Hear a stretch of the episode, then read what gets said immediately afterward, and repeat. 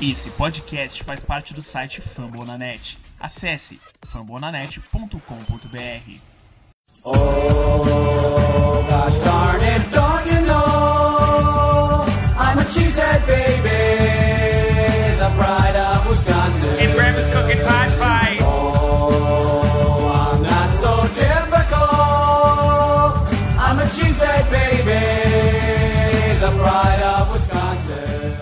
E aí, seus lambolindos, bem-vindo a mais um podcast Lambolipers. Estamos aqui hoje dando sequência à nossa espionagem industrial e hoje trouxemos a nossa convidada magnífica é, para falar um pouco sobre o Chicago Bears, Cláudia Simas. E aí, Cacau? Oi, Camila. Oi, Matheus. Olá, torcedores do Packers. Obrigada mais uma vez pelo convite. Estou aqui para, sei lá, né, para ser o saco de pancada de vocês. Coisa normal, mas para trazer um pouquinho do meu otimismo de sempre. Então, vamos, vamos deixar o papo rolar aí e vamos falar de futebol. Beleza. E aqui com a gente mais uma vez, nosso não é mais convidado, né? Participante assíduo, Matheus Ribeiro. E aí, Matheus? Bom dia, boa tarde, boa noite para você, Camila, para você, Cacau. E vamos continuar, é, terminar essa sequência de espionagem industrial, terminar essa sequência de avaliar os times da NFC Norte. E para que no final, próxima semana, a gente dê uma avalizada no roster do Packers e estejamos assim prontos para começar mais uma temporada. Hoje é uma, hoje é uma quarta-feira estamos a oito dias de voltar à NFL e há 11 dias de ver a estreia do nosso Packers enfrentando as galinhas de Seattle. É, Cacau, a gente quer saber como é que você começou a torcer pro Chicago Bears, né? Que é uma franquia não muito vencedora nesses últimos anos. Ah, mas aí que tá. Quando eu comecei a assistir futebol americano, o Chicago Bears jogava bem. Porque eu comecei a assistir entre 2004 e 2005, que foi a última vez que o Chicago foi pro Super Bowl em 2006. Então, quando eu comecei a assistir, não tinha time. Quando eu comecei a me encantar pelo time, o Chicago tava fazendo playoff, gente. Era uma maravilha. Bons tempos, sabe? E existe também uma coisa de, de identificação, porque eu sou muito, muito cultura pop, muito muito é, TV maníaca e eu cresci na década de 80 e tudo que era série legal, tudo que era filme legal passava em Chicago, a gente praticamente morava na cidade de Chicago, cara, tinha Esqueceram de Mim, tinha Plantão Médico, isso só para falar dos mais pops, assim, é, Curtindo a Vida Doidado. Então, quando falava em Chicago para mim, cara, era quase tão famoso quanto Nova York. E aí, quando eu comecei a assistir o futebol, Chicago lá na crista da onda, ganhando todas, e já podendo xingar um quarterback, porque já era o Rex é, Grossman naquela época, que já era um prego. Então, pô, deu tudo certo, acabei se virando. Nessa mesma época, eu já comecei a me identificar com o Chicago Bears e agora sou fanática. Só isso explica mesmo, torcer pro Chicago até hoje, né? É, é engraçado porque eu até encontro outras pessoas que torcem pelo Chicago em um fórum aqui, outro ali, mas eu honestamente também não sei como eles começaram a torcer pelo Chicago, não consigo entender. Não foi pelos olhos do Cutler, né? Que eles começaram a torcer pro Chicago, né? Não, não foi por causa do Cutler. Pode ter sido por causa do Love Smith. Mas não definitivamente não foi por causa do Cutler. Mas assim, é, é até situando, né, no, nosso ouvinte, situando os torcedores do Packers, né? A gente está falando do principal rival de divisão do Packers historicamente. Né? Se você tivesse que escolher um time para dizer, não, esse aqui é meu rival na NFL, é, é, esse aqui é o meu rival histórico na NFL para Green Bay, é o Chicago Bears, né? White Lions e Minnesota Vikings são franquias que assim, né, ainda não se encontram na grandeza de Chicago e de Green Bay, né? Cada um com sua história, cada um brilhando em uma certa época, né? Tinha o Chicago Bears do Michael do, do Michael Ditka, é Michael Aham. Ditka, Ah, é, do Michael Ditka é, é fruto de um documentário, né? Até hoje visto como a melhor defesa da história da NFL. 46.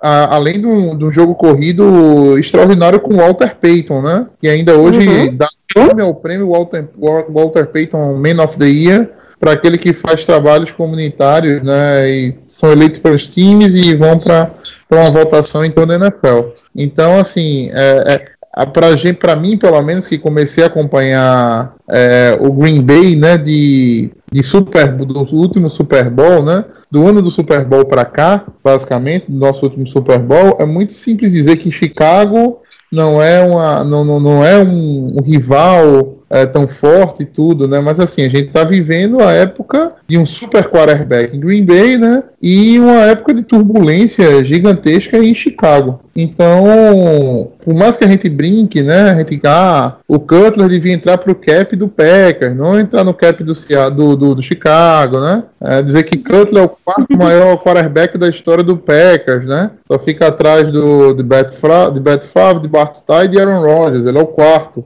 né? Mas o, além de toda essa brincadeira, a gente tem que respeitar demais toda a grandeza da, da franquia Chicago Bears. É, se você for puxar pela história mesmo, Chicago e Green Bay, elas são a maior rivalidade da história da NFL. Né? Isso ultrapassa a divisão, ultrapassa a conferência. É, pega o livro do, do, do Mancha para ler, que tem todas aquelas histórias fenomenais sobre, sobre coisas que aconteceram na NFL. Tem o clássico da neve, todas aquelas, aquelas coisas que ele fala né, no, durante as transmissões, e tudo que ele fala de Chicago é com Green Bay, tudo que ele fala de Green Bay é com Chicago. Não existe um sem o outro. E nessa brincadeira, Lions e Vikings, eles são meio coadjuvantes na história. O Vikings teve uma equipe de destaque ano passado, mas fora isso, eles estão brigando ainda aí por, uma, por um protagonismo. A mesma coisa do Lions. A piada do Lions no Super Bowl, gente. Cada vez que acaba a temporada regular, independente da posição do Chicago, eu dou gargalhada com, as piadas do Lions no ter Super Bowl. E isso é uma coisa que é, é, é, assim aqui no Brasil, já com os torcedores daqui, e já é assim lá nos Estados Unidos com muito mais agressividade. Mas a rivalidade master mesmo. Eu tenho uma amiga que ela nem torce para Bears nem para o Packers, ela torce para o Patriots. E ela foi tirar férias em Chicago e ela fez questão de ir no, no, no, no Chicago Green Bay, lá no Soldier Field, que foi uma coisa o, o Packers ganhou, mas ela disse que foi uma coisa fantástica ver a torcida, a galera, os bares de Chicago inundados de torcedores do, do, do Packers, um respeito absurdo, um clima de rivalidade assim no ar, as músicas, todo mundo cantando, que é uma coisa maravilhosa de se ver. E eu acho isso muito legal. O que eu gostaria era que a galera que está entrando agora, que está torcendo agora, que desse uma, uma mínima pesquisada, sabe, para poder conversar né, com propriedade, que é o que você uhum. disse. É, as pessoas acham que Chicago não tem nada, cara. Chicago tem história para contar, como, assim como tem o, o Green Bay também pra caramba. É, caso o pessoal não lembre ou não saiba, a gente teve um período aí é, entre Bart Starr e Brett Favre que a, que a gente ficou na merda também. A gente passou muito tempo mal, muito mais tempo do que o Chicago tá agora. E isso não diminuiu a, a rivalidade entre Green Bay e Chicago. E eu até costumo dizer que quem acompanha o Packers de 2010 para cá, ou do último Super Bowl para cá, tá mal acostumado por causa de Aaron Rodgers e Jay Cutler. A, a, disparidade entre eles é muito grande. Então, assim, a gente tá mal acostumado nesses últimos anos mas a, a rivalidade entre Packers e Chicago é histórica, assim, é como você disse, Cacau, ultrapassa a conferência. Eu acho para mim é a maior rivalidade da NFL de longe. Certamente.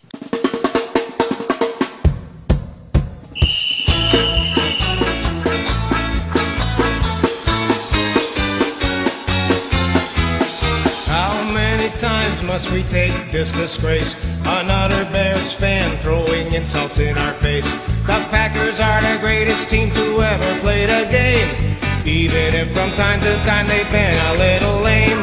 How could you ever love a team with Jim McMahon? Not even Porky Pig was as big a him. They got a reputation that's mostly based on luck. The Bears still suck. The Bears still suck. Bears still suck. The Bears still suck. The Bears still suck. They really, really, really, really, really, really suck. Yes, the Bears still suck.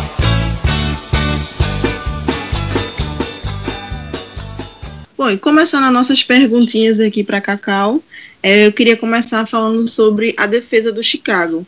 É, eu queria saber, Cacau, o que, que você acha do Fuller se ele vai desencantar finalmente. E, no geral, o que você espera da defesa, né, esse ano? Olha, eu acho é, o, o Fuller para mim ele já tá, já houve até boatos aí de que ele seria trocado com o Eagles. Então, para a defesa do Chicago agora, ele não é mais peça-chave. Inclusive, o Chicago estava realmente precisando de um novo Brian Urlacher.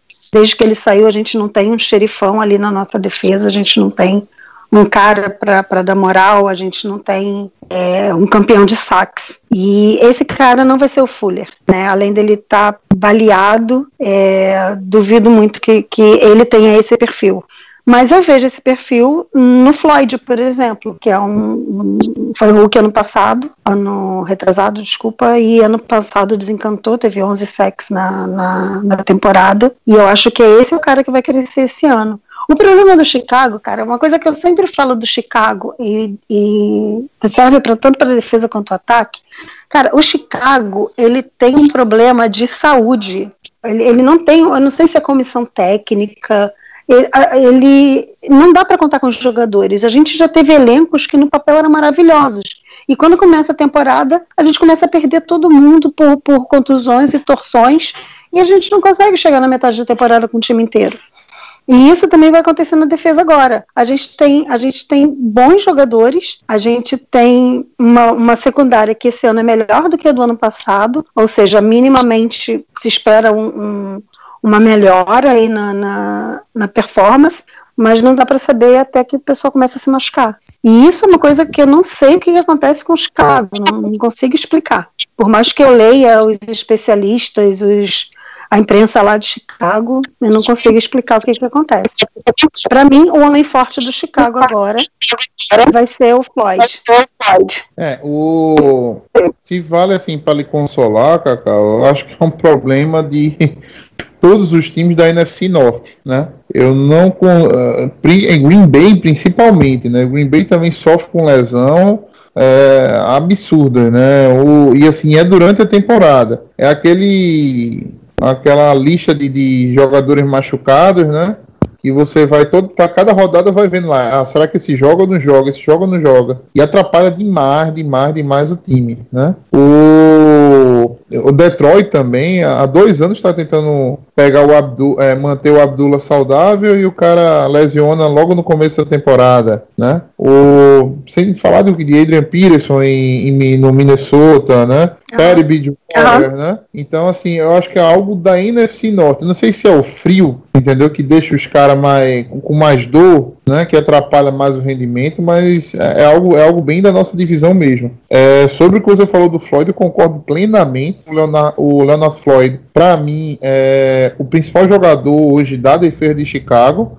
É, é um pass rusher nato, né? Chato, né? Já sacou o Rodgers, inclusive, no, no ano passado. E ele é, é, é o, o Trevathan também é um bom linebacker, vai para o segundo ano, né, com, com Chicago, veio do veio do Denver e eu acho que a grande bronca hoje para Chicago é a secundária, né? A secundária de Chicago não não consegue assim tem, tem o Porter, né? Tem o Fuller, como a gente citou, mas não são jogadores confiáveis, né? E é, é onde Chicago vem sofrendo ano após ano com a defesa. O o Fuller e o assim, eu acompanhei o draft do, do, do Kyle Fuller. Ele era tido como assim uma renovação, né, no, na secundária de Chicago. Depois, com assim o Tillman já estava bem, da Charles Tillman e ano, logo no ano após, o Charles Tillman saiu para Carolina, todo mundo ficou naquela expectativa do Fuller assumir a, a secundária de Chicago e algo que nunca aconteceu. Acho que Chicago assim, vem pecando muito nas escolhas de draft, é, não vem conseguindo renovar o time com, com tanta facilidade. É, eu, é isso daí. A gente, é, a gente não tem dado sorte. Eu concordo com você. Deve ser alguma coisa do frio. Não sou especialista no assunto, mas provavelmente é alguma coisa assim. E, mas eu acho que a gente tem três nomes bases aí. O Floyd é o grande nome, a grande expectativa que eu tô criando é o Floyd. A gente tem o Gerald Freeman também, que eu acho que pela quantidade, pelos tackles, que ele, ele, ele, ele fez na, na, na temporada passada, e mesmo tendo jogado toda a temporada, ele, ele acabou no, no top 25 da liga, e a gente ainda tem o Ed Goldman, mais os novatos. Então, é, eu, tô, eu tô um pouquinho confiante. Eu tô mais confiante com o Floyd individualmente do que com a defesa em grupo. Bom, a nossa próxima pergunta é um pouquinho sobre o ataque né, do Chicago. A gente queria saber, é, com a lesão do Meredith e do White, junto com a saída do Jeffrey, quem tá aí para receber a bola no time de Chicago? Olha, é com dor no coração que eu recebo essa pergunta. Porque eu fiquei até sem ar quando eu vi a torção do Meredith, porque ele fez uma temporada tão legal ano passado, tão consistente, ele recebendo, o, o Howard correndo, e eu estava assim, vislumbrando troféus, sabe? E aí nessa logo nessa intertemporada que a gente tem várias coisas acontecendo e a gente leva logo essa trauletada na cabeça do Meredith. Porém, o Rapoport ele já divulgou hoje que, o, que é, é uma torção de ligamentos, é, o ACL, o MCL, e que pode não ser tão grave assim, que o, o, o Meredith pode não perder a temporada. Isso já, já deu um alívio hoje, agora tem que acompanhar e, e, e torcer. Mas a gente tem, cara, é, o que não tem que fazer, obviamente, um esforço de equipe, isso daí é básico, eu vou repetir. Mas a gente tem é, Vitor Cruz, super experiente. É, a gente tem. A gente tem um novato que. Oi. Tem um Joshua Bellamy. Ele continua? Tem o Bellamy, isso, mas ah. o, o Bellamy eu acho que ele ainda tem que amadurecer um pouquinho. Não, com certeza, né? E assim, tem o Kevin White também, né? O, ele, então. ele continua escado, né? Por incrível que pareça. Né? Já são dois anos machucado, né? Sem, sem produzir, mas assim, pô, ele, ele, ele é um talento de primeira rodada, né? É, vai ser um esforço de equipe, é, não, tem, não tem fórmula mágica, a gente está com um buraco aí que a gente vai ter que suprir. Mas a gente tem bons jogadores, veteranos e, é, e calouros. A gente tem o Bellamy, que está indo para a terceira temporada. A gente tem o Kevin White na segunda temporada, mas ainda baleado, não está 100%. A gente tem Deontay Thompson, que fez uma, uma pré-temporada agora muito legal, melhor do que o ano passado, com indicadores melhores do que o ano passado. A gente tem Vitor Cruz, que é pura experiência, é, tá jogando, tá jogando com consciência, não, não, não deu tudo que ele queria, ele deu entrevista, não deu tudo que ele queria na, na pré-temporada, tá se poupando para o jogo. E a gente tem um calouro que é, assim, o meu gênio da lâmpada, que é o Tanner Gantry, que foi recrutado agora, e ele veio da, da Universidade de Wyoming, e ele é o cara que está fazendo as melhores conexões com o Trubisky. É, não vi ainda é, jogadas dele com o Glennon, mas com o Trubisky tá irmão gêmeos, sabe? Assim, almas gêmeas e os anjos cantam, as jogadas são maravilhosas de se assistir. É, a bala, eu acho que a, a, a, contusão do Meredith ela bala mais moralmente do que taticamente. Óbvio que ele é um talento que faz falta, mas os jogadores estão aí. A gente não tem 90 jogadores na, na pré-temporada porque todos eles somos. É porque precisa fazer reposições. Então, o jogo ele está preparado para isso, né? Por isso que eu acho que é mais moral a, a perda do que do que tática. Eu acho que a gente tem, é, com o Gantry, a gente tem como recuperar o, o, o vazio deixado pelo Meredith, só que a gente não vai ter a experiência do Meredith, que já está nessa segunda temporada. Ô, Cacau, vamos fazer uma troca, então? Ai, que medo. Fazer uma trade agora? Bora, vamos fazer uma trade. Eu, a, a gente leva o Leonardo Floyd e você pode escolher. É, do Calvin para baixo, eu aceito qualquer um para trocar. Não, não troca o Floyd. Não troca o Floyd. Eu deixo o Floyd. Pode levar dois. Pode levar dois. Eu não sou, eu não sou o Fox que tem essas jogadas malucas lá de Draft Day que consegue fazer milagre com aquelas jogadas loucas de draft, não. Então eu prefiro não trocar, não troco o Floyd, deixa ele quieto lá. Olha que se eu mandar um e-mail pro você é capaz dele aceitar, hein? Então... Olha, acredito. Cacau, tem assim, uma coisa que eu tava até durante o dia comentando com Camila, a gente meio que se preparando para o para o podcast, né? Que é como Chicago assim não consegue manter, né? Seus jogadores principais, principalmente quando se, se fala de ataque, né? É, em três anos, basicamente, Chicago perdeu Brandon Marshall, que é um, um grande recebedor, né? Alshon Jeffrey, talvez o melhor deles. Martellus Bennett, né? Para o Patriots. Você tem o Matt Forte também, que, que saiu. Sim, É, eu tô falando de quatro candidatos a Pro Bowl, sim. entendeu? Em, em skill positions, né? Posições assim de posi- posições playmakers, né? jogadores que fazem a diferença. E Chicago perdeu cada um por um valor irrisório, né? O Brandon Marshall, se não me engano, foi uma escolha de quinta rodada e foi trocado com, com, com, com o New York Jets, né? É, o Jeffrey, eu, eu confesso que não tô, a, não tô ciente da, de como foi a transação do Jeffrey. É, mas assim, são vários jogadores, perdidos jogadores bons, né? Como disse, pro bolas mesmo, que talvez se você conseguisse manter eles, né? E passar para frente o Cutler, por exemplo, né? é, tivesse virado a página mais rápido, né? A gente talvez tivesse Chicago hoje numa outra condição. Cara, isso é uma coisa que eu, eu já, eu já me pergunto isso já há um bom tempo, desde que eu comecei a encher o saco do Jay Cutler. Porque não é um problema só técnico, não é só problema de saúde, né? O cara é diabético, ele tem limitações físicas que ele compensava de outras formas em campo, mas não o suficiente. Mas eu acho que o grande problema do Chicago era a combinação de fatores. Era as deficiências do Cutler, aliado ao fato dele, em oito anos, ter convivido com cinco coordenadores técnicos diferentes. Então, quando você acerta de um lado, você é o cobertor curto. Né? Você cobre de um lado, descobre do outro.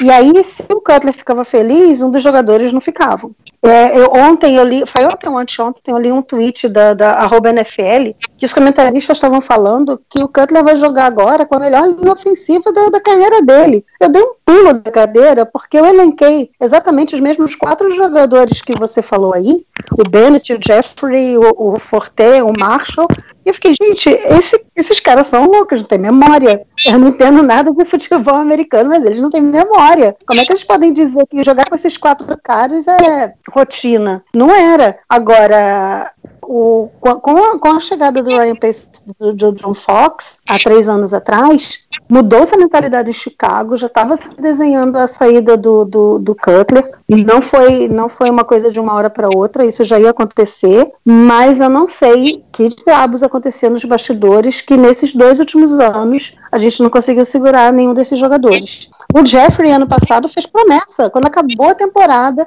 ele foi pro, pro Instagram dele e ele botou no Instagram dele, no Instagram, no Instagram do Chicago Bears, que o Chicago Bears ia pro Super Bowl esse ano. Não, nós vamos para o Super Bowl ano que vem. Ano que vem é mudança de paradigma, quebra de paradigma. E três meses depois, no, Free Agency, ele foi embora pro Eagles. Não dá para saber. Eu sei que ele bateu na porta de um monte de clube, ele aceitou uma proposta que não foi a melhor que ele recebeu, e ele estava recebendo muita coisa abaixo do que ele queria, e ele foi embora. Eu não sei o que, que tem de ruim para jogar na- na- no ataque do Bears. Deve ter algum problema. Ou tinha, por conta dessa instabilidade de coordenação ofensiva, um quarterback que devia ter alguma proteção lá dentro. É, ele, ele, ele era bom, ao mesmo tempo que, que ele não. é, Minto, deixa eu voltar aqui. Ao mesmo tempo que ele não era bom, não dá para jogar toda a carga, toda a responsabilidade nele, porque ele passou por cinco coordenadores técnicos. E também não pode dizer que ele não tinha recebedores, porque ele tinha bons recebedores. Ele não tinha era estrutura é, psicológica, ele se deixava levar pelo jogo, ele não era um jogador de virada, de pegada, de Hail Mary, né? E por que que ele foi, por que que os outros jogadores foram preteridos em favor dele, isso eu acho que só no, no- numa biografia aí de, de algum diretor do Chicago Bears que a gente vai descobrir quando o cara morrer. Eu não sei responder essa pergunta. E assim, agora, você falando sobre os coordenadores ofensivos, né? Os coordenadores que ele teve, ele tá se reencontrando com o Adam Gaze, né? No, é, no Miami, né? Eu acho que talvez até a, a- a presença do Adam Gaze lá seja a motivação pra, qual, a qual fez o Cutler aceitar ir para lá, né? Sim, aparentemente foi o único motivo dele ter ido para Miami. Tem, tem, é, tem, tem especialistas que acham que a melhor temporada do Cutler foi com o Gaze na, no Chicago. E que ele lá estaria jogando confortável, o Gaze vai montar o time para ele jogar. Isso aí, honestamente, é ver para quê. Bom, Cacau, e a pergunta que não quer calar: o que, que você acha quem vai ser o starter do, do seu time aí na temporada? Glennon ou Trubisky? Olha, eu acho que vai ser o Glennon. Eu queria que fosse o Trubisky. Mas a estratégia do Chicago, tudo aponta para ser o Glennon. É, ele começa a temporada e ele avança na temporada. Melhor salário. Ele consegue mais do que três vitórias na temporada pra gente. O, acho que o objetivo deles é, sei lá, 6, 10, 7, 9, porque esse ano foi muito ruim ano passado. Ano passado. Se ele realmente ele fizer uma média melhor do que essa, se ele ganhar mais do que do que se ele tiver mais vitórias do que derrotas, ele ganha o ano que vem, a opção do ano que vem, e a gente fica com o Trubinsky sendo funcionando como nosso garópolo, sabe? Ou aquele garoto hooker que tá bom, que tá sendo formado, que tá jogando bem quando precisa e que vai funcionar com uma senhora troca no início do ano que vem. Esse é o melhor cenário dos planos, considerando o dinheiro que o Chicago gastou. Na pior das hipóteses, o, o Glennon começa, ele não, não dá liga, o Trubisky se desenvolve e a gente ano que vem libera o Glennon e tem o Trubisky. Sem contar que a gente ainda tem um reserva que é o Mark, Mark Sanchez. Ixi, eu nunca consigo falar o nome dele. Sanchez que eu não confio nele, mas quem tem um não tem nenhum, então a gente tem esses três quarterbacks aí que podem começar, podem começar partidas e jogar partidas com alguma dignidade, se é que eu posso usar essa palavra. mas eu acho que essa é a estratégia do Chicago, tudo que eu leio, todo mundo, assim, a imprensa, a torcida, todos os blogueiros chicagonianos Todos eles querem Trubinsky, todos querem Trubinsky, assim, já tem já tá vendendo camiseta Trubinsky, sabe? É, foi o que eu brinquei com você no WhatsApp mais cedo, eles já estão fazendo camiseta You Can't Handle the Truth, e botando só o TRU de Trubinsky, sabe? É, é uma empolgação como eu não vejo nesses 12 anos acompanhando Chicago. Eu nunca vi uma empolgação parecida. É, todo mundo pede por ele, mas eu não acho, pelo que eu vi do, do, do, do John Fox, do Ryan Pace, nessa, nesses três, nesses três anos, eu não acho que eles vão fazer isso. Eles não acho que eles vão ser assim impulsivos de jogar o garoto para jogo a Vero logo no primeiro jogo. Ele vai começar o último jogo da pré-temporada contra o Browns, mas eu não acho que ele vai ser o starter da temporada, vai ser o Glennon. É, se eu tivesse que apostar também, eu apostaria no Glennon. É, porém, né, a gente é, é, impossível nessa, nessa, nessa discussão de quem vai ser o starter você não lembrar de toda a movimentação de Chicago até chegar nessa situação, né? Você tem o, o Glennon assinando, né, logo no final da última temporada, um contrato grande, um contrato longo, e você fala, pô, o que é isso aqui, né? Por que, é que pegaram o Glennon? Ah, o Cutler vai rodar? E acabou por rodar mesmo. Aí você fala, pô, então eles vão de Glennon para o. Vão de Glennon, né? Fica, fica naquela. Aí do nada, Chicago sobe uma posição e, com todo respeito, é, Cacau, assim, vende é, paga caro para subir uma posição, né? Paga caro para subir uma posição para pegar o, o Trubisky, que segundo o, o, os especialistas em draft, a gente está falando de uma de uma classe de quarterbacks desse ano bem questionável mesmo, né? Pode ser que o Trubisky, assim, cale a boca de, de, de do de todo mundo e se transforme num, num grande quarterback, né? Mas a gente está falando de uma classe rasa de, de quarterbacks. O que, que se questionava muito do Trubisky é que ele tem um ano muito bom no college, né? Ele não tem, não, não vem há vários não vinha há vários anos com consistência no college. E isso é, fez muita gente pensar, porra, então é porque se foi de quarterback na primeira rodada, se fez uma movimentação dessa, porque que foi de Glennon antes, entendeu? Não dava para segurar, não dava para manter o Cutler, né? O Cutler ser, ser esse cara que ia, de certa forma, preparar o, o ser o boi de, boi de piranha, né? Até o, o Trubisky se desenvolver, né? Não, não acho que, que o Cutler tinha mais espaço, nem, nem, nem espírito dentro do Chicago Bears. Acho que desde do, do, do, da temporada passada ele já estava limado do, do, do time.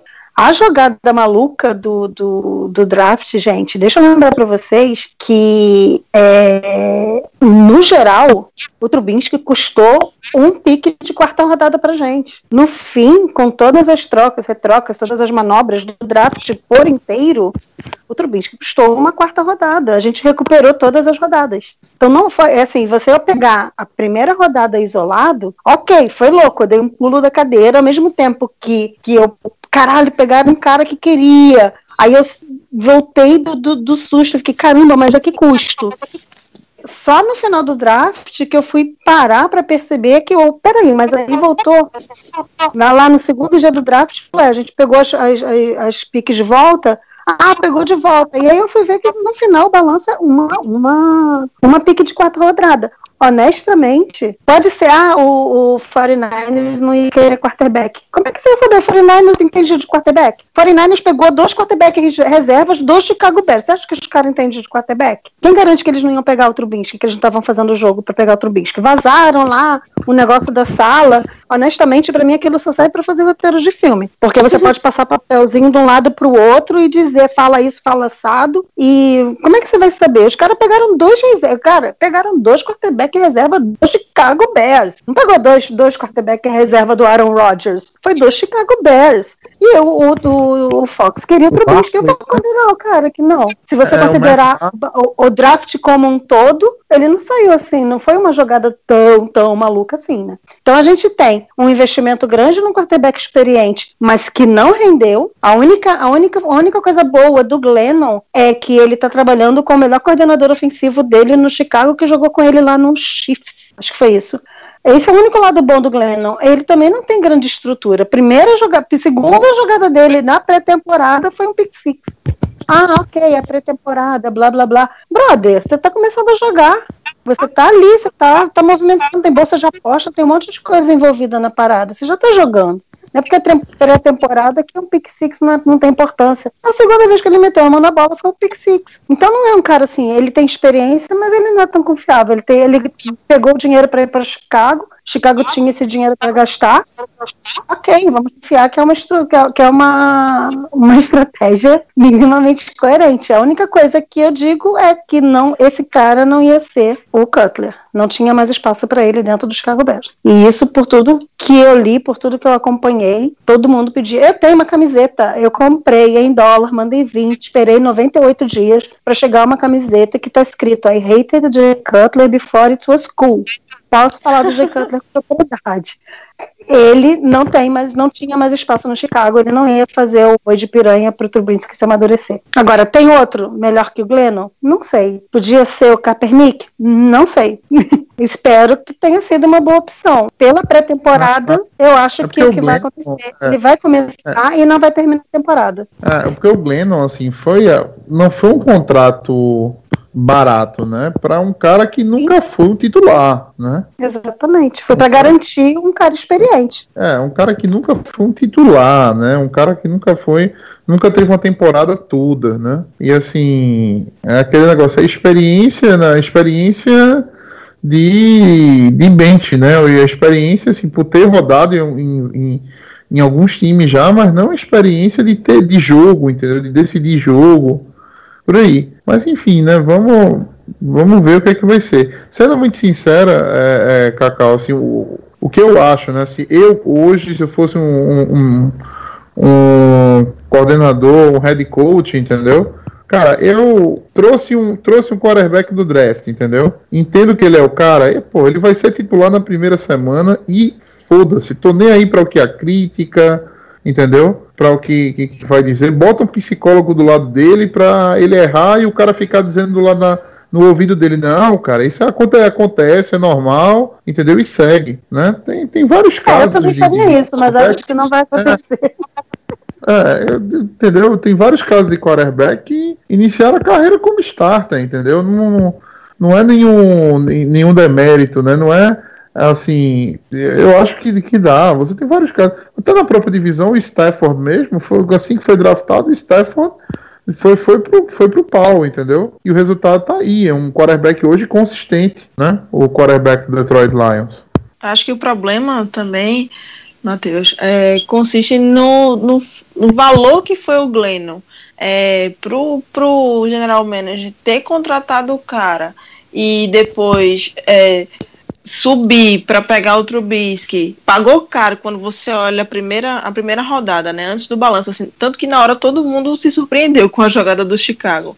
E aí, de repente, a, o, o valor caro que ele pagou no, no Glennon, é, ele vai e coloca o Trubisky como starter, eu acho que até pegaria mal para ele, assim. Não sei, não sei. Eu acho que, que ele pode pesar essa questão também do quanto ele pagou no Glennon e que por isso ele não, não iria colocar, não iria querer o, o Trubisky como starter. É, É, e rola por muito isso, isso por na isso que eu acho que essa vai ser a estratégia deles.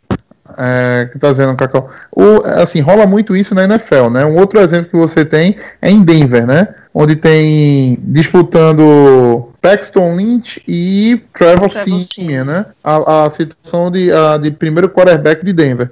Aí, ah, se o Simeon não fosse uma escolha de sétima rodada, um QB escolhido na sétima rodada, e o Paxton Lynch não tivesse sido, né, uma uma, uma jogada do, do, do manager para subir posições, para entrar na primeira rodada e pegar o Paxton Lynch para Denver, essa discussão nem existiria. Porque o Simeon é, já mostrou ser muito mais quarterback, né? Mas aquele negócio assim, porra, eu fiz, eu tomei essa decisão, eu subi, eu comprometi o, o, o- assim, o cap, o, o rodadas de draft do meu do, do meu time, então, porra, se eu tomei essa decisão lá atrás, mesmo errado, entendeu? A gente vai com ela, né? Talvez também passe um pouco por aí a situação do, do Glennon.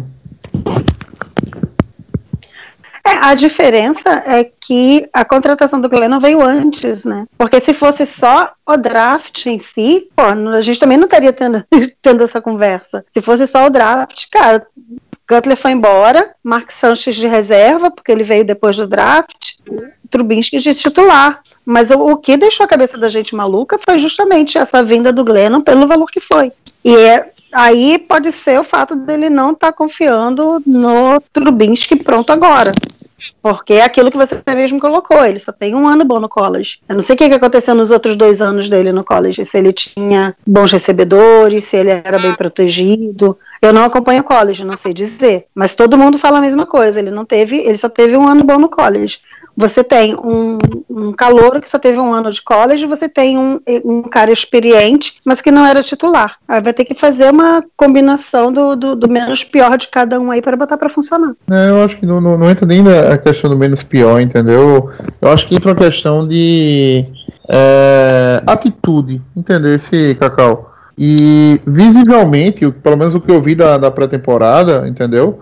O Trubisky tem atitude, entendeu? É aquele cara que Sim. errando ou certo, não, não, apa- aparentemente, essa é a minha visão. Erran- errando ou, ou- ou acertando, ele não se deixa abalar, entendeu? Eu acho que a confiança Sim. dele, em comparação com o Mike Lennon, não, não há comparação, né?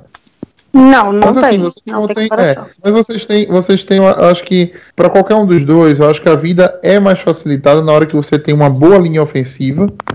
E é o caso de Chicago, né? Tanto que vocês levaram o Seaton da gente, né? O Josh Seaton. Mas a linha de Chicago funcionou bem ano passado, principalmente para corrida, né? É, o Jordan Howard correu muito bem ano passado. Foi até. Sim, foi maravilhoso. É, a gente até citou o Jordan Howard nos outros programas aqui, quando a gente falou que daquele jogo dele contra o Minnesota, né? Que ele só não fez chover, né? Foi corrida dele o jogo todinho, eu acho que ele carregou mais de 30 vezes a bola, né? E foi um jogo dominante da linha de Chicago, que estava com alguns desfalques naquele dia. Se eu não me engano, o Seaton não jogou naquele, naquele, naquele jogo e ainda assim se, é, Chicago correu muito bem com a bola. Sim, o jogo, o jogo corrido de Chicago, ele tá, ele tá com o Jordan, ele tá consistente. O que a gente estava realmente precisando era de, de wide receivers. Deixa eu até ver aqui os outros running backs aqui do Chicago. Eu tô, É o os Jeremy backs eu, nem- eu nem, tô muito, muito preocupada com ele. Não, é, tem o Jeremy Langford. É, mas também tem, já tem o, titular, o né? Kadim Karim que, que tá, tá É, machucado. Kadim Carey. Kadim, é, É, Kadim o, Carey. o Kadim Carey tá, tá machucado. Tariq Cohen, ele é um cara, é, é um cara que também na pré-temporada ele, ele tá mostrando serviço, não tanto quanto o outro calouro lá que eu falei, o Gantry, mas e o e o Langford, ou seja, é uma galera que vai ajudar a. Tem o Josh Rounds, mas ele não, não faz uma grande coisa. É a galera que vai ajudar o, o Howard a crescer aí, é essa galera. Eu não, eu, o running back eu nunca, nunca vi problema no Chicago. Para mim, problema no Chicago era wide receiver depois da saída da. da... Ih, deu branco, desculpa. Jeffrey? Do Jeffrey, isso. Assim, me abandonou, deleto da minha cabeça. Eu ainda guardo um redezinho assim, um pouco. É aquela coisa, quando o Ed Lace estava no Packers, não, ele vai se esforçar, pô, é só um sobrepeso. Agora que ele tá no, no Seattle, gordo safado. Não, é, enquanto, Normal. enquanto ele estava no Packers, aquele barrigão era puro mulo, né? Quando ele foi para Seattle, virou uma pança, né? Não- É, e parece que ele não vai ser titular de Seattle, tá? O, parece que o seu o Thomas Halls, né, tá tendo as primeiras repetições, né, com o ataque titular nos, nos camps. não acredito não. Sabe-se lá que acertava porcaria nenhuma, o que, que o Chicago fez? Mas 30 minutos depois, pum, puxou o Aguaio pra gente. Tudo bem, né? Porque Sabia. isso eu posso. É, o, Roberto Mas é Aguaio porque- pés. É, o, o Aguayo chegou com um hype absurdo na NFL, né? É, não à toa ele foi escolhido na, na segunda rodada pelo Bucanias, ou foi terceira, agora bateu um branco. Eu acho que Mas foi terceira, chegou- mas o, o Bucks ainda fez um trade-up pra poder pegar ele. É, não, ele chegou com um hype absurdo, assim, um negócio de. Não, vai ser o melhor kicker da NFL, né? Números incri- incríveis no college e tudo. Mas, sei lá, entendeu? Eu acho que tem algumas posições no futebol americano, entendeu? São posições undrafted, entendeu? É melhor você pegar o cara, colocar dentro de casa, né? No roster. Pega uns dois ou três kick, uns dois ou três Panther, bota no roster de 90, entendeu? Deixa os caras se matarem lá, ensina, a- passa algumas coisas pra ele, algumas dicas pra ele. E eu acho que é muito mais uma questão de coordenador de special team, né? Do que um kicker que nasceu pra ser kicker, né? Mas enfim, eu acho É. que eu acho que pode até dar certo, entendeu? Não era o Rob Gold, né? Não, não sei, o Rob Gold Não, Gold tempo- saiu, o Gold saiu no final né? de 2015, Passado foi pro, ficou, ficou sem clube, aí o Giants, quando tava, quando perdeu o kicker deles, que machucou feio, aí foi pegou o, o, o Gold que tava sem clube, sem, sem franquia. E aí ficou o Cornobarf, que eu acho pavoroso. Ele, ele já, ele, porra, já tá na oitava temporada e o cara não aprende a chutar, cara, pelo amor de Deus. Chama o, o Caio Santos pra sair, vira amigo dele, cara, pega umas lições, porque. Mas acho que de tanto eu falar mal do, do Conor Barf, aí alguém ouviu lá em Chicago, ok, vamos tomar uma atitude, vamos calar a boca dessa pentelha. E aí trouxeram o Roberto Aguaio. Só pode ser punição, cara, portanto que eu reclamava todo jogo, eu reclamava do Conor Barf. É, mas é, pelo menos mostra que o time tá, tá, tá, tá querendo, né? Tá, tá tentando achar pelo menos uma solução.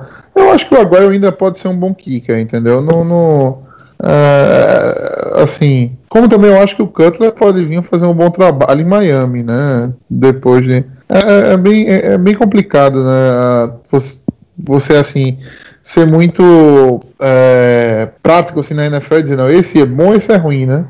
Eu acho que o Kaepernick foi a maior lição para todo mundo, né? Tinha gente dizendo que o cara estava revolucionando o jeito de, de ser quarterback e tudo, né? Quando no final o cara é um péssimo passador, né? E era um running back disfarçado de quarterback no final das contas. Sim. Cacau, assim, só pra gente dar um, dar um fechamento, né? A gente sempre pergunta, né? É, já que a gente tratou tanto do Bears, né? Como é que você tá vendo, né? Mesmo que não acompanhando o, o dia a dia, né? Como a gente geralmente acompanha, mas como você tá vendo a preparação do Packers pra, pra temporada? Pô, cara, eu vou te dizer que eu não tô vendo. Porque o Bears, com esse monte de, de, de coisa, ele tá me consumindo por demais, gente. Eu não tô conseguindo ver nada.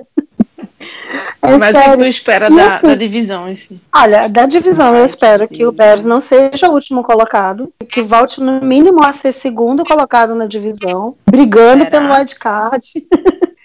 olha, olha, é, eu só, Camila, é o, o que a gente se conheceu de outubro pra cá, né? Eu sempre, eu sempre espero isso, cara. eu sempre acho.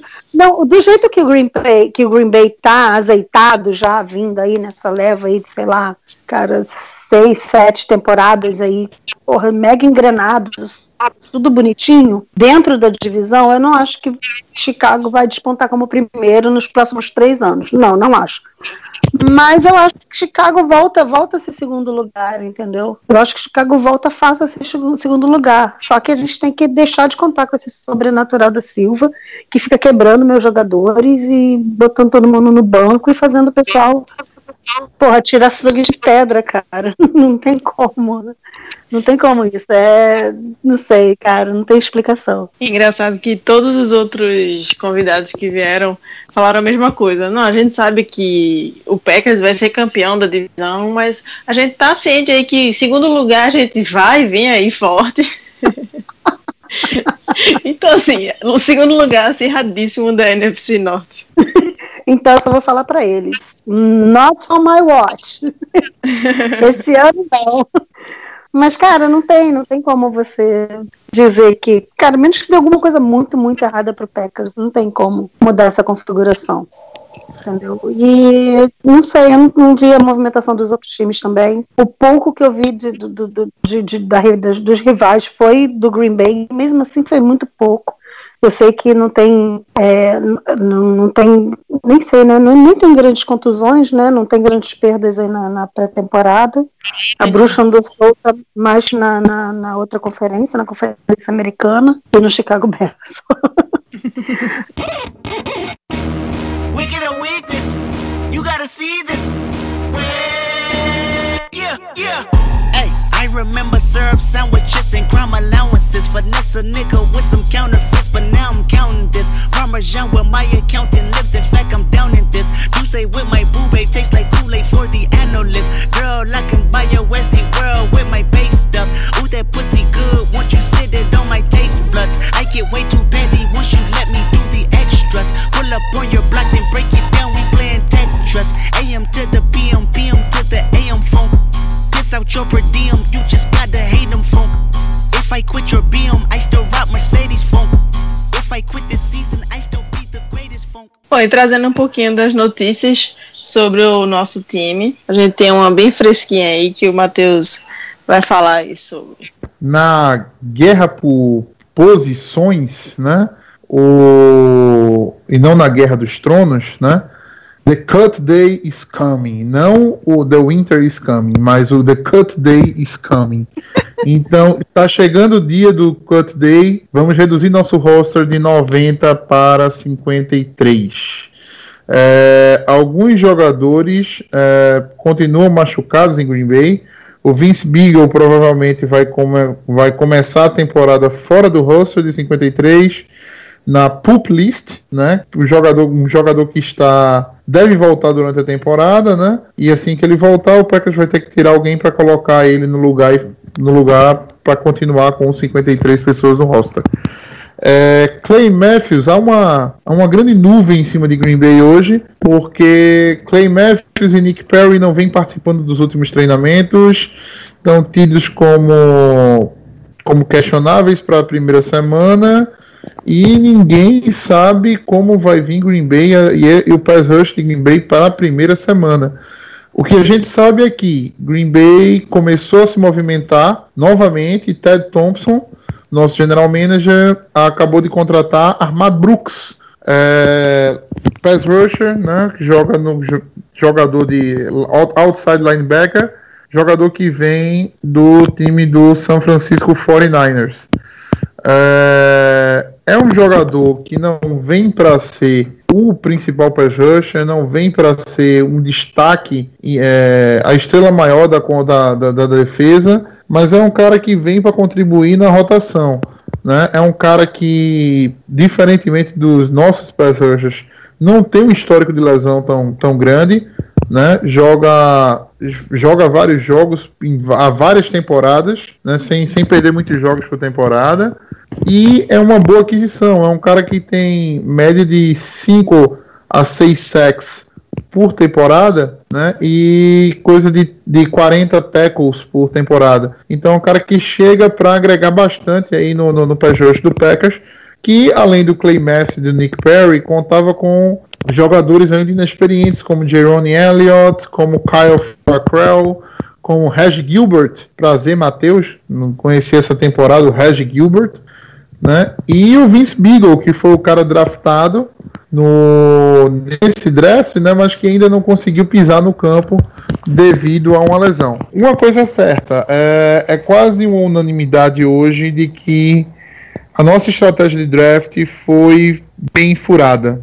A gente deveria ter ido com o pass rusher mais cedo, né? Pois a gente corre o risco de começar a temporada com um rookie e um cara vindo de outro time na free agent que não fez o training camp com o time como starter na posição de outside linebacker. Por outro lado, a briga continua acirrada na, na entre as posições. Para a posição de defensive tackles e defensive ends, já que o Packers joga na formação 3-4 e são três jogadores em geralmente agachados na, na frente da linha ofensiva do time adversário. É, vários valores, vários valores como o Brian Price, como o Christian Ringo, né? Mike, além dos já tarimbados, né? Aqueles que já estão com passaporte garantido, como Mike Daniels, Dean Lowry e o nosso nossa primeira escolha do ano passado, o Clark.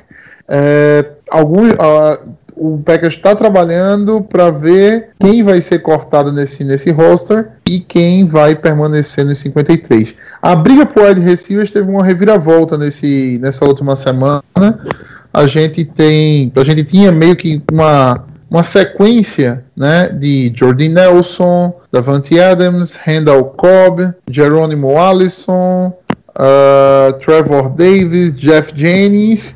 E o que a gente viu é que após esses, após esses wide receivers, quem vem tendo mais repetições é o Michael Clark, que é um, um wide receiver que foi veio undrafted, não veio do draft, e ele tá teve repetições assim à frente nesse, no, nessa última semana de camp à frente do DeAngelo Yancey e do Malak, o Malakai, o Malaki do Malakai do Pre.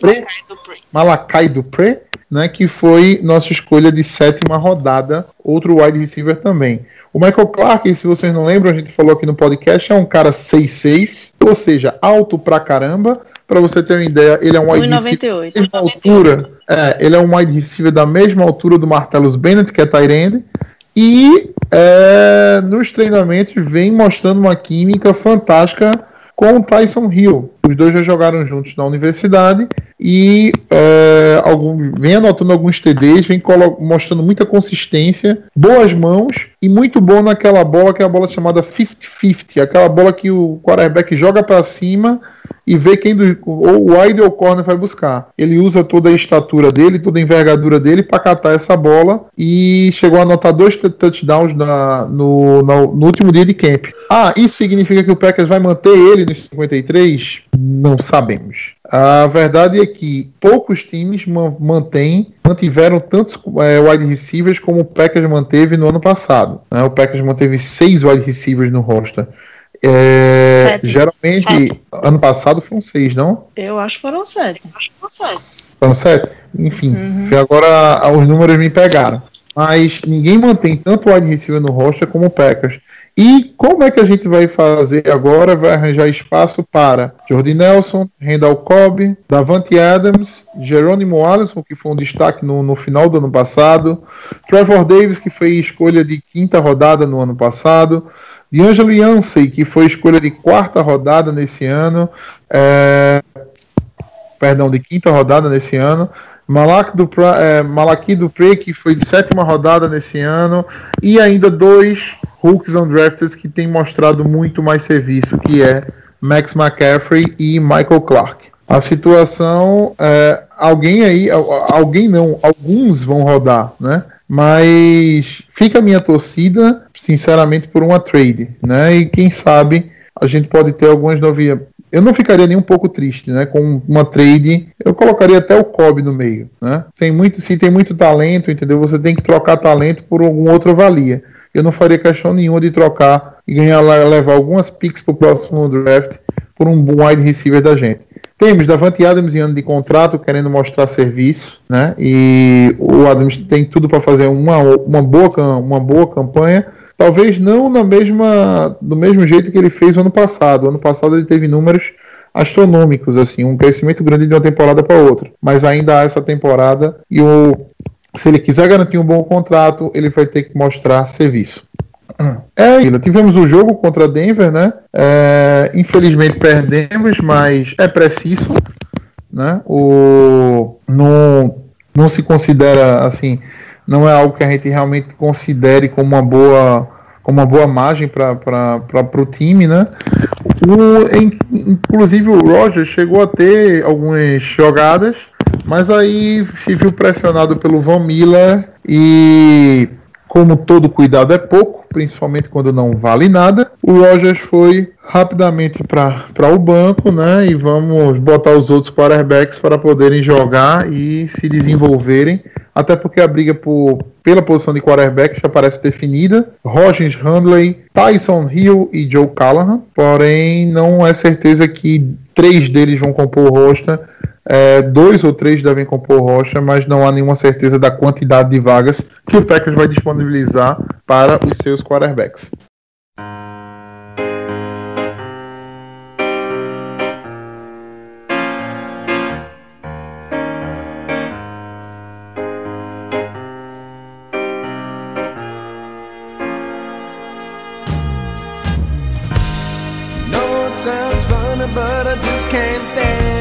pain.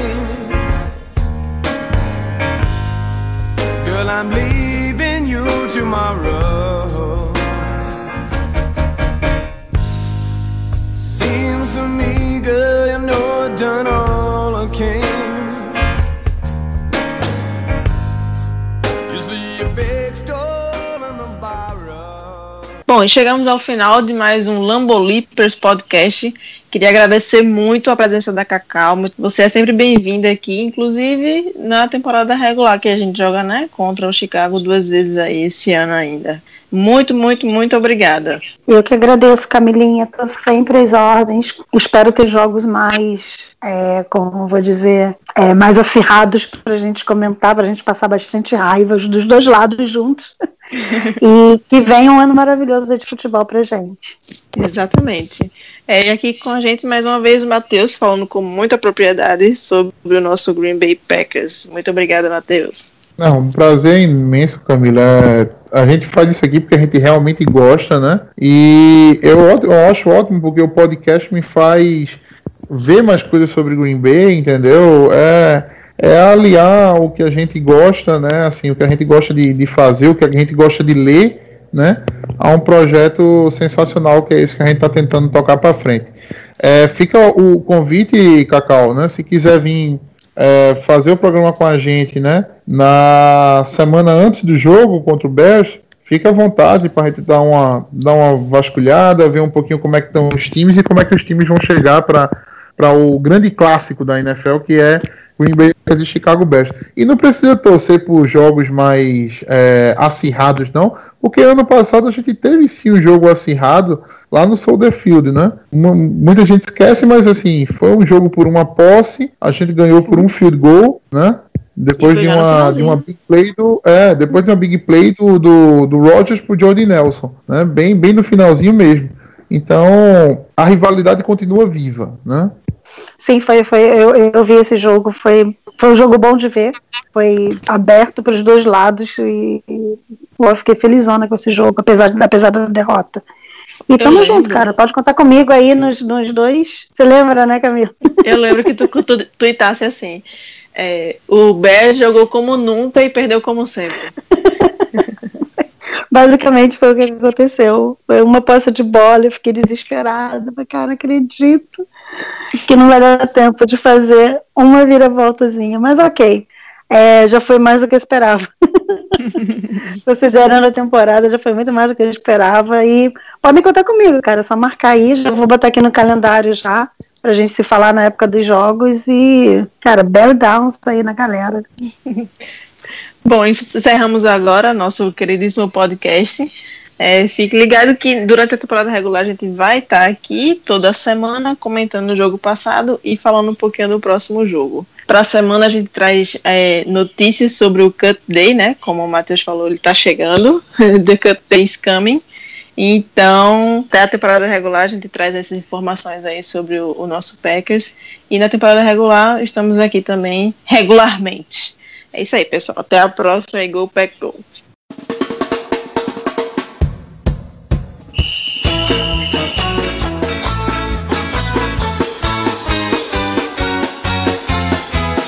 How many times must we take this disgrace?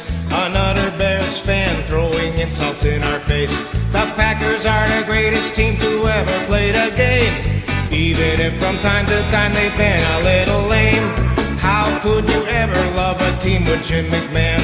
Not even Porky Pig was as big a him. They got a reputation that's mostly based on luck. The Bears still suck. The Bears still suck. The Bears still suck.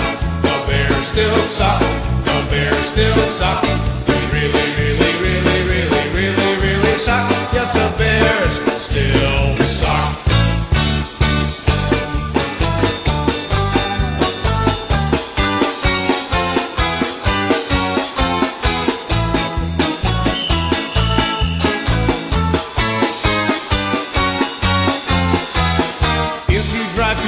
Field, they make you pay a toll. For cripe's sake, they only won one lousy Super Bowl. They make fun of Wisconsin, but we don't get upset. Where do you think that they're all headed every chance they get? We don't really hold a grudge, cause this is all in fun. As far as football rivalries, we're both number one. Still, we wouldn't mind seeing Ditka run over by a truck, cause the Bears still suck. The Bears still suck. The Bears still suck. The Bears still suck. The Bears.